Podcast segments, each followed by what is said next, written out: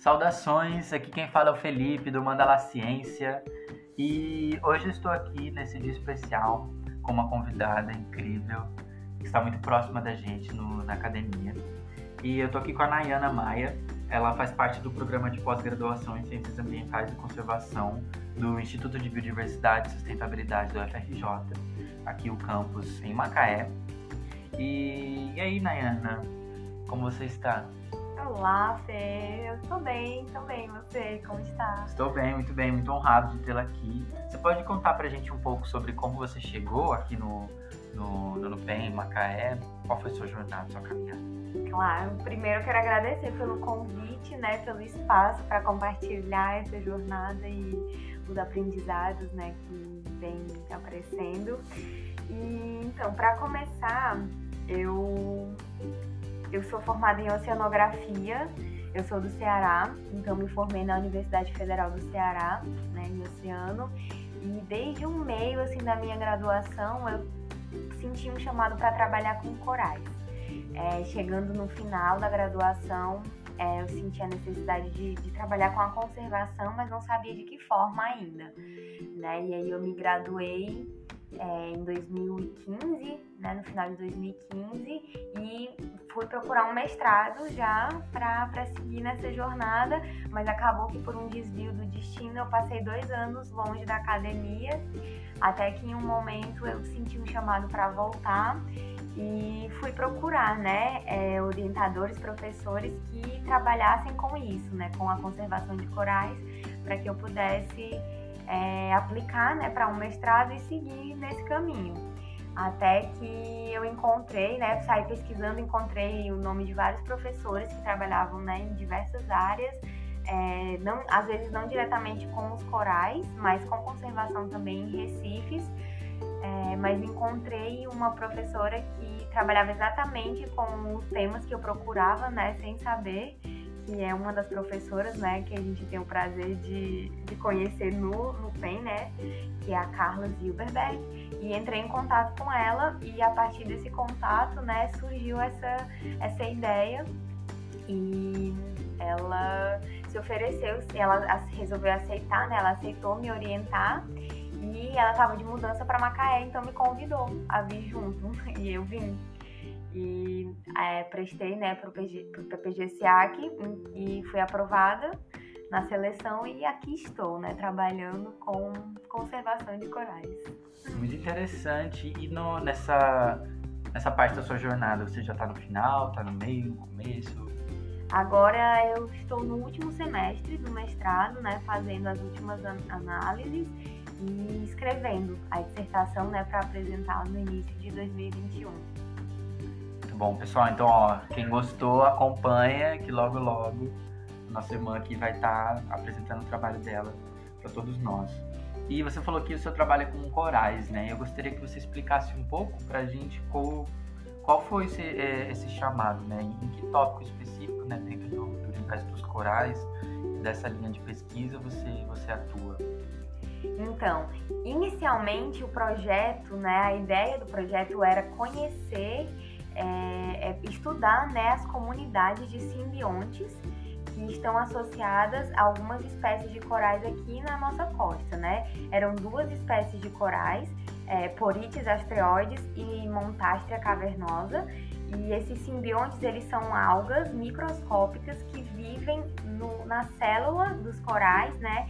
Que fornecem a maior parte do alimento dos corais. Eles podem fornecer até 90% do alimento dos corais.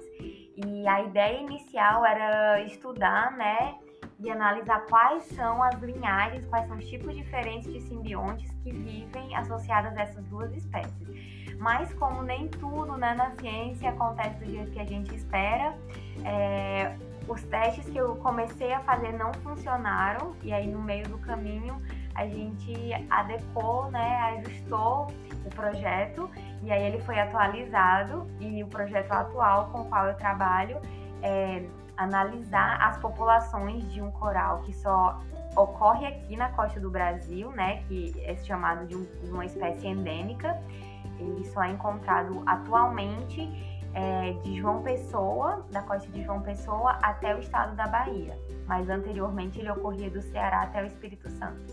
E essa espécie ela está desaparecendo, as populações dela estão desaparecendo por causa de diversos impactos. E a ideia é estudar, é analisar é, amostras né, dos lugares em que ele ocorre para observar se existe uma estruturação entre esses lugares, se são populações diferentes, né, se elas são parecidas geneticamente e se elas estão conectadas umas com as outras, para avaliar o risco que essa espécie tem de, de, ser extinta, né? Porque ela só ocorre aqui, então se as populações delas sumirem daqui, elas vão sumir do planeta. Então, é, é, existe essa parte né, de conectividade e diversidade genética do coral e também a parte dos simbiontes, né, que a gente avalia quais são as linhagens de simbiontes que, que vivem associados a ela.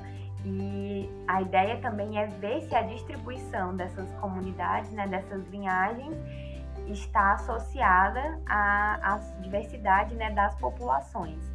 É, e avaliar né, se isso pode influenciar de alguma forma a resistência delas a esses impactos, né? é, que ocorrem hoje em todo o mundo, né? E não é diferente aqui. É, a gente está vivendo um momento né, de várias mudanças e até nesse momento está acontecendo um evento de branqueamento, né? É, no qual os corais eles expelem as oxantelas das células, então eles perdem a principal fonte de nutriente. Então, as populações que acontecem, que ocorrem aqui no Brasil, elas estão passando por esse momento em que quase a maior parte tá, tá branqueada. Então, mais um motivo para a gente estudar, né? Entender um pouco mais sobre essas ligações. Caramba, que, que incrível! Uma, enxurrada de informações, é claro. Então, vamos, vamos tentando aqui, voltando e mastigando um pouquinho. E eu queria fazer uma pergunta sobre é, essa essa especificidade dos corais que você estuda como indicadores dessas mudanças que a gente observa, né? Porque as mudanças já vêm sendo apontadas há diversos anos, diversas décadas, elas já estão sendo apresentadas. Só que eu vejo que sim, na minha percepção pessoal da, da minha vida no dia a dia, muitas das pessoas, né, que, que vivem e, e sobrevivem nesse planeta nesse momento, elas têm é, pouca ou mínima, mínima consciência sobre essas mudanças que acontecem. Sabem no panorama geral, porque esse assunto é generalizado, né? De que as mudanças existem, ou é por um, um aspecto é, mais voltado pela mídia, né? Uma apresentação midiática sobre as mudanças climáticas, sejam em filmes, em documentários, ou, né? algumas te teorias assim da conspiração sobre todas as coisas, né? E eu gostaria de saber como os corais que são e essas, essa simbiose específica deles é tão, tão intricada né, nessa, nessa rede, nessa teia, em relação às mudanças na, do, do, clima que a gente observa? Ótimo, ótima pergunta. Então, é, eles são considerados indicadores porque eles, eles refletem né, nessa ligação as mudanças que acontecem no ambiente. Né? Os oceanos, eles são considerados é, e os recifes de corais também, né, que são construídos por corais, eles são considerados reservatórios de carbono, porque o, a água do oceano ela absorve o, o CO2, né, o dióxido de carbono que está na atmosfera, e os corais eles usam o carbono para construir o seu esqueleto, então é bastante importante. E também quando, quando existe um influxo né, de CO2 muito intenso para a água, o pH da água é alterado, então ele fica mais ácido. E, e também pelo aquecimento global, né? não só pela emissão de dióxido de carbono na atmosfera, mas também pelo aumento da temperatura do oceano, eles vão refletir né, é, nesse metabolismo que existe entre os dois. Então, quando acontece é, o aquecimento da água dos oceanos, o metabolismo da, das algas ele é acelerado e ela começa, elas começam a utilizar recursos que os corais oferecem para elas, além do que ele pode oferecer, né? Então ela, ela começa a produzir mais, mas essa relação de simbiose, né, que é uma troca, né, uma troca mútua, as algas oferecem o alimento para os corais e os corais oferecem para as algas, além de proteção, compostos que elas usam na simbiose. Na simbiose não, perdão, na fotossíntese. Então, quando existe um aumento da temperatura, essa, o metabolismo dela, né, essa produção delas aumenta e elas te, necessitam de uma quantidade de nutrientes que o coral não consegue oferecer para ela, né? E também começa a gerar é, compostos que são tóxicos para o coral, que são espécies de oxigênio, né, que a gente chama de espécies de oxigênio reativas. E aí, quando acontece esse desequilíbrio, o coral expulsa essa, as algas, né? Então, é, esses são os principais fatores observados hoje, né, como resposta, que eles, eles logo indicam que alteração, alguma alteração está acontecendo, às vezes não só é, por esses aquecimentos globais, como às vezes também locais, que podem ter outras origens. Por exemplo, aconteceu alguns, alguns episódios que se acredita que causaram impactos em alguns, algumas populações, que eram era o lançamento de produtos, né, da produção de usinas de, de cana-de-açúcar, né, de produção de combustíveis, que no, era um composto que chama vinhoto da cana-de-açúcar, que causou impactos é, e aí existe essa teoria, né? Então eles, eles respondem tanto a impactos globais como locais, né? E às vezes não dá pra gente é, determinar exatamente quais são, porque eles se somam. E aí isso vai desencadear vários processos, né? Porque os corais eles sustentam a maior, é, uma grande parte né, da vida nos oceanos. Eles ocupam menos de 1% da superfície do planeta, os recifes como um todo, e eles abrigam um quarto das espécies que habitam os oceanos, né? Então 25% está ali. Então, se acontece esse desequilíbrio, né, a morte de corais ou branqueamento, isso vai agir numa reação em cadeia, né, é, nos, nos, organismos que habitam, né, que a, passam ali pelos corais, pelos recifes em algum momento. E procurando dar um exemplo assim, né, que seja mais direto na nossa vida, é, às vezes a pesca, né, ela é, ela é impactada e isso vai refletir, vai se refletir de algumas formas, às vezes no preço, né, no valor do, dos peixes que a pessoa compra, às vezes a falta de um peixe que, que a gente está acostumado a, a comprar, né, a consumir, e isso pode, pode ter um efeito assim nessa mudança, né? Então vai, vai se apresentar de várias formas diferentes. Da forma como você explicou assim, na minha mente eu visualizando como, como se o coral fosse um ponto extremamente sensível de uma rede, uma rede muito bonita, sabe, de interrelações entre, entre todos os organismos e não, não organismos, né? Mas eu acho que essa pergunta do que é um, uma, um ser vivo fica para outra, outra discussão. Mas é, eles são um, um ponto assim, bem específico e extremamente sensível a qualquer alteração em, em, em qualquer outro nó né? E eu gostaria de, de fazer uma pergunta que abrange um aspecto mais pessoal, né? É, reflexão assim que, que surge, pelo menos para mim, né? eu produzi na minha ciência, como cientista aqui na, na universidade também na graduação, é, a, as, as perguntas geram, né, desencadeiam é, reações dentro de mim que me fazem me perceber como, como um ser né, dessa rede e a, atuante e também suscetível a todas as mudanças, né? Também também, sinto isso na, na, na pele, como, como eles também sentem. Gostaria de saber sobre essa associação né, simbiótica, se você, se você se sente em associação com os outros seres vivos, né?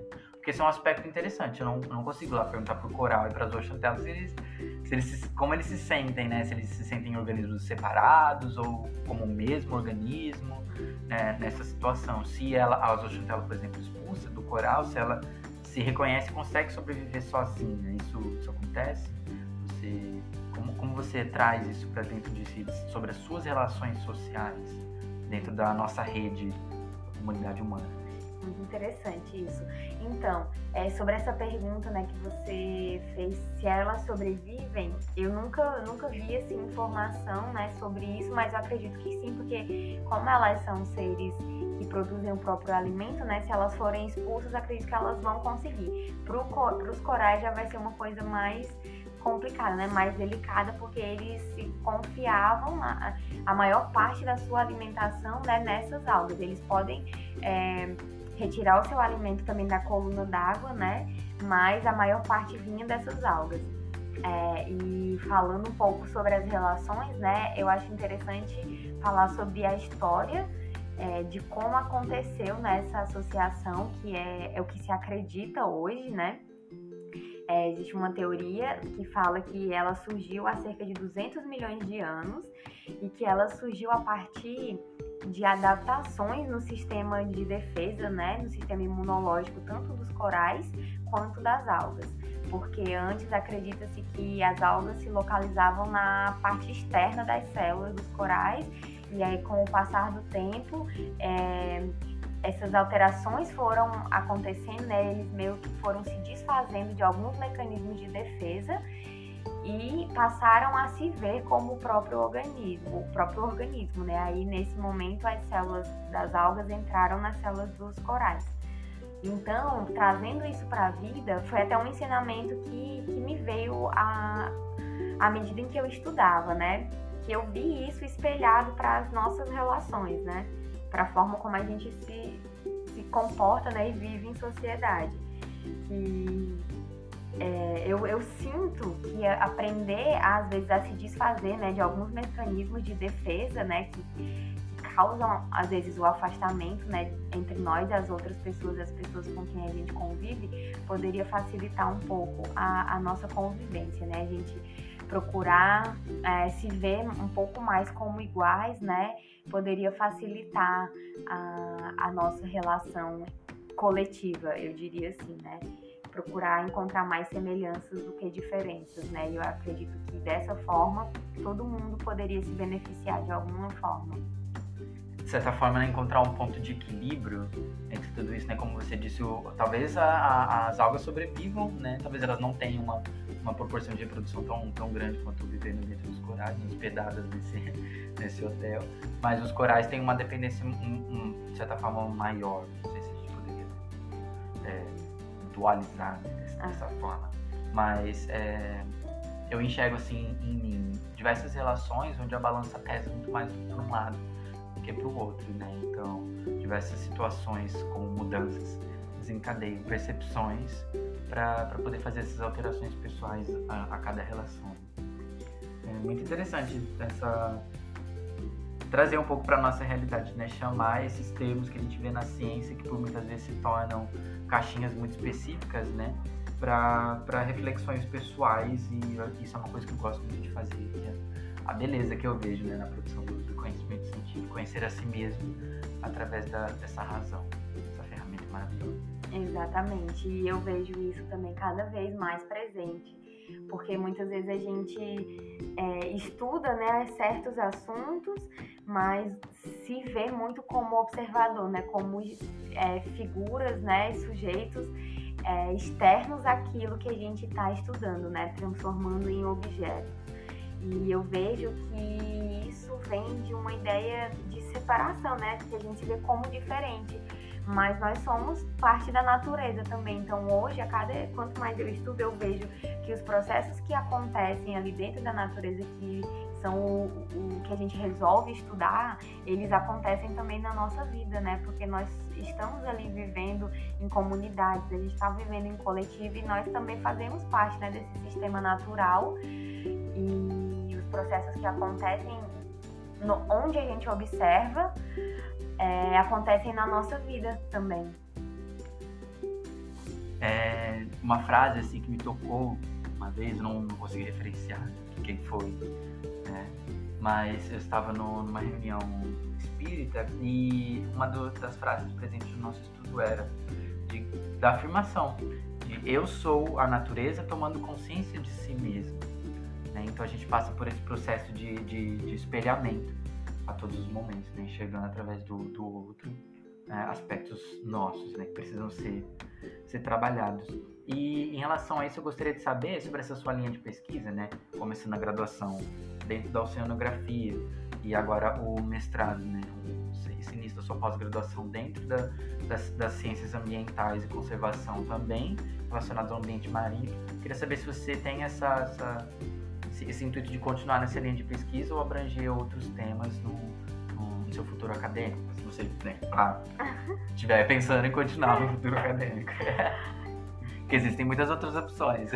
Sim, muita coisa. Pode associado. Podemos fazer muitas coisas e que podem trazer tantos ensinamentos né, quanto os nossos estudos na ciência. E hoje, eu quando eu cheguei, eu não tinha a ideia de continuar. Eu tinha é, um interesse muito grande em fazer, né, em dar esse passo, entrar no mestrado para aprender, mas eu não tinha ideia de continuar na academia. Mas desde que eu entrei no mestrado, né, eu vejo que existe muita coisa para aprender ainda e para explorar. E eu pretendo continuar assim, dar mais um passinho, e mas mudando um pouco, é, indo para um, não sei, um ponto de vista talvez mais abrangente, que, que é justamente buscar essas conexões que acontecem, né, que a gente é, observa estudando o mundo natural através de técnicas, de equipamentos avançados, né, procurar essas esses espelhos né, na vida. E de alguma forma em, em outras formas de, estudar, né, em outras formas de saberes, às vezes os saberes mais tradicionais, né, que não são muito considerados, como por exemplo os saberes dos povos originários, né, que é, pelo que eu vi até hoje, por tudo que eu estudei, eles fazem ciência é, desde muito antes da ciência ser reconhecida, né, como o que a gente reconhece hoje. Então eu vejo que existem, existem muitas coisas a se aprender com esses povos e eu sinto esse chamado agora de, de ir nessa direção. Caramba, povos originários e corais. Qual, qual a relação? qual o ponto de conexão entre esses dois tópicos? Acho isso muito interessante. Muito obrigado pela sua presença. Fica esse questionamento né, para vocês, pessoal. Quem quiser acompanhar mais sobre o, o trabalho dela, é, quer fazer sua divulgação, aproveita, que esse é o momento. Ó. Se algum professor que trabalha já com esses povos originários, se a linha de pesquisa estiver ouvindo, já pode ter uma luz. É, então. É eu, eu costumo né, escrever algumas coisas, porque por esses estudos, né, por todos essas, esses insights que vêm surgindo, eu costumo publicar de vez em quando algumas coisas que me surgem no Instagram, né? Que é a Nayana Maia. E também eh, nesses últimos dias eu criei um Instagram para compartilhar mais diretamente né, as informações que vêm sendo publicadas pela ciência é, e a, as conexões que eu vejo, né, com esses saberes que não são tão convencionais, né? Então, é, criei uma página que se chama Aruna Alquimias para divulgar esses textos. Então, se alguém sentir, né, de, de acompanhar também. Aruna? Exatamente. O que é Aruna? então, Aruna é uma palavra que tem origem sânscrita é, já saímos do mundo tradicional, né, que é o sânscrito era um idioma que era falado na, no Oriente, né, é, há bastante tempo, há milhares de anos, na verdade, e ele significa aurora, aurora. amanhecer. É, os hindus, eles falam que, que Aruna é o deus que puxa a carruagem de Surya, que é o deus sol. Então, Aruna é quem anuncia a chegada do novo dia. Então, a junção dessas duas palavras veio assim um pouco, né, do anúncio de uma transformação nos conceitos que a gente está acostumado há tanto tempo, né, que estão, digamos assim, engessados há alguns séculos. E é mais ou menos isso. Olha, antes não posso terminar sem fazer um, um puxar outro gancho aqui sobre essa, essa questão né, da, da de, de nós que estamos trazendo um novo olhar, né, um novo dia para dentro da ciência, dentro dessas mudanças. Porque, pessoal, pessoalmente, eu, Felipe, às vezes olho a academia, como funciona essa engrenagem. E às vezes parece que tá, tem uns pedaços tão podres, assim, né? extremamente materialistas e objetivistas, que precisam ter um, umas mudanças. Né? Como você vê a gente chegando assim na ciência e fazendo essa transformação? Você acha que a gente vai demorar muito tempo? acontecendo? Como, como cada um pode fazer seu, seu, seu pedacinho, né, para ajudar nessa, nessa transformação? Então, é, eu não consigo dizer ainda assim que eu visualizo como isso vai acontecer, mas eu acredito muito que está acontecendo. É, às vezes a passos lentos, né? Mas eu sinto que é um movimento natural, porque eu me identifico muito com isso que você falou.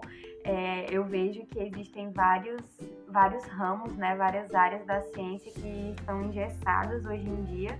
E, e se a gente parar para olhar, né?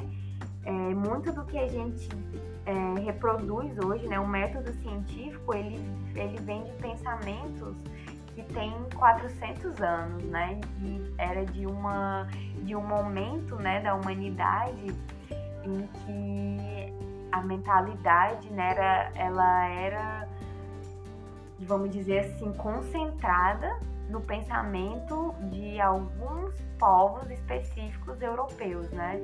De, de homens brancos, né? De alguns poucos países da Europa, em que muitas vezes essa ciência ela se concentra ainda nesses lugares. Então, é, para começar, a gente precisa reconhecer outras formas de se encontrar informações, né? Sobre o mundo e sobre o universo. Então eu sinto que essa transformação ela vai surgir é, a partir do reconhecimento dessas outras formas de saber, né? Atualizando e, e buscando conhecer. E eu sinto que cada um, né, como cidadão, pode ajudar é, de alguma forma buscando esses conhecimentos, né? Porque muitas vezes a gente não conhece a história do nosso próprio país, né? Porque a gente já absorve muita coisa que vem de fora. E às vezes é, é o despertar do interesse né, de algumas pessoas, né? Que, que pode nos ajudar a, a, buscar mais essas informações e explorar, né? Tudo, todas essas fontes que a gente tem, né? E que não têm sido muito exploradas nos últimos séculos. E é um, é um processo que vai durar ainda, né? Algum tempo, talvez, sei lá, algumas décadas, alguns séculos, porque o, a estrutura que a gente vive hoje ela foi construída ao longo de séculos, né? Então a gente vai precisar de um bocadinho de trabalho para transformar, mas é super necessário e eu vejo como possível. Querendo, né? Se a gente quiser e se dedicar para isso, a gente pode fazer acontecer. Com certeza, né? Reconhecendo que essa to, todos os passos, né, prévios da nossa ancestralidade construíram as estruturas né? Olhando para as estruturas, ela vai refletir muito sobre nossa estrutura interna, né? sobre como nos organizamos internamente, como como temos que mudar. Exatamente, né? O que, porque a estrutura que a gente vê, né, é o espelho de como a gente se organiza internamente. Com certeza. É muito obrigado. Finalizei com as perguntas. Agora aquela partezinha da divulgação, né? Então, pessoal, quem não conhece ainda, nós somos Mandala Ciência, uma ramificação, um nó dessa rede de, divulgação científica do, do, mundo todo. Fazemos parte do, do, do projeto chamado ProRec do NUPEM, que trabalha exatamente essa divulgação do conhecimento científico. E segue o nosso Instagram, que se chama Mandala Ciência. Só pesquisar lá, arroba Mandala Ciência. O nosso site é www.mandalaciencia.com.br. Lá você vai encontrar tópicos relacionados à, à, à divulgação científica, é, artigos, e ciência e arte, que esse é um tópico muito interessante que a gente inclui. É importante a gente reconhecer né, a arte também dentro da, do universo científico. E também acompanhe nosso podcast no, no Spotify, essa plataforma que mais utilizamos. Né? Vocês podem encontrar em outras também, mas aí se você conhecer outras, você pesquisa em outra. Fica o seu critério aí, ver a melhor plataforma para você. Muito obrigado, Nai. Foi uma honra ter você aqui. Obrigado por compartilhar pra gente desde sua, né, começando a sua trajetória, seus interesses pessoais. Que é isso, gente, a ciência é feita pelos cientistas, que são os pesquisadores, eles têm vida pessoal, têm desejos, anseios, medos, angústias, mágoas, coisas, né, a ser experienciadas e transformadas dentro da, da, produção do conhecimento científico. Exatamente. Eu que agradeço por esse espaço e por essa oportunidade maravilhosa de compartilhar. Gratidão. Gratidão, eu que agradeço. E é isso aí, pessoal. Até o próximo. Bye.